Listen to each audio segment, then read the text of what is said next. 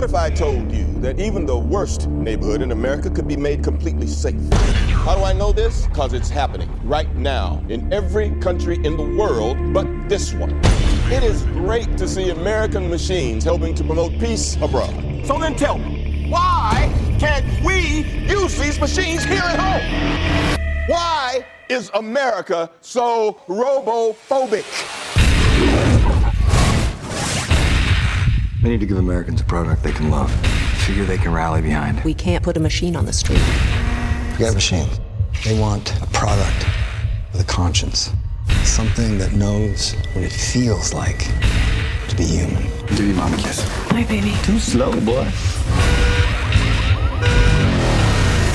We're gonna put a man inside a machine.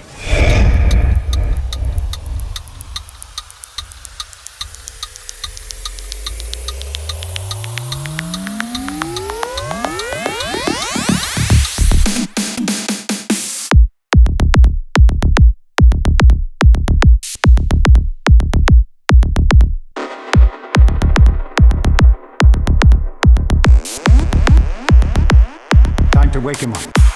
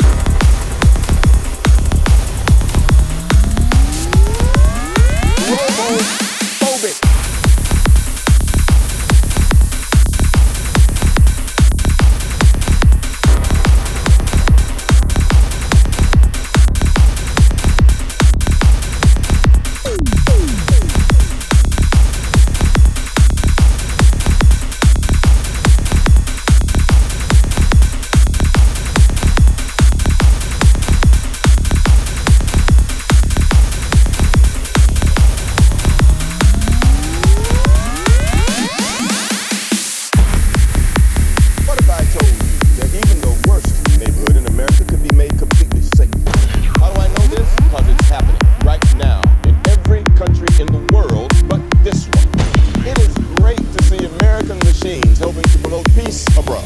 So then tell me, why can't we use these machines here at home? Why is America so robophobic? Robophobic. Robophobic. Robophobic.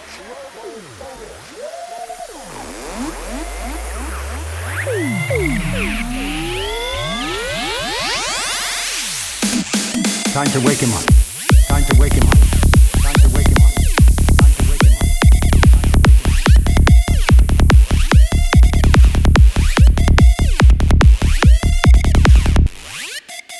Phobic.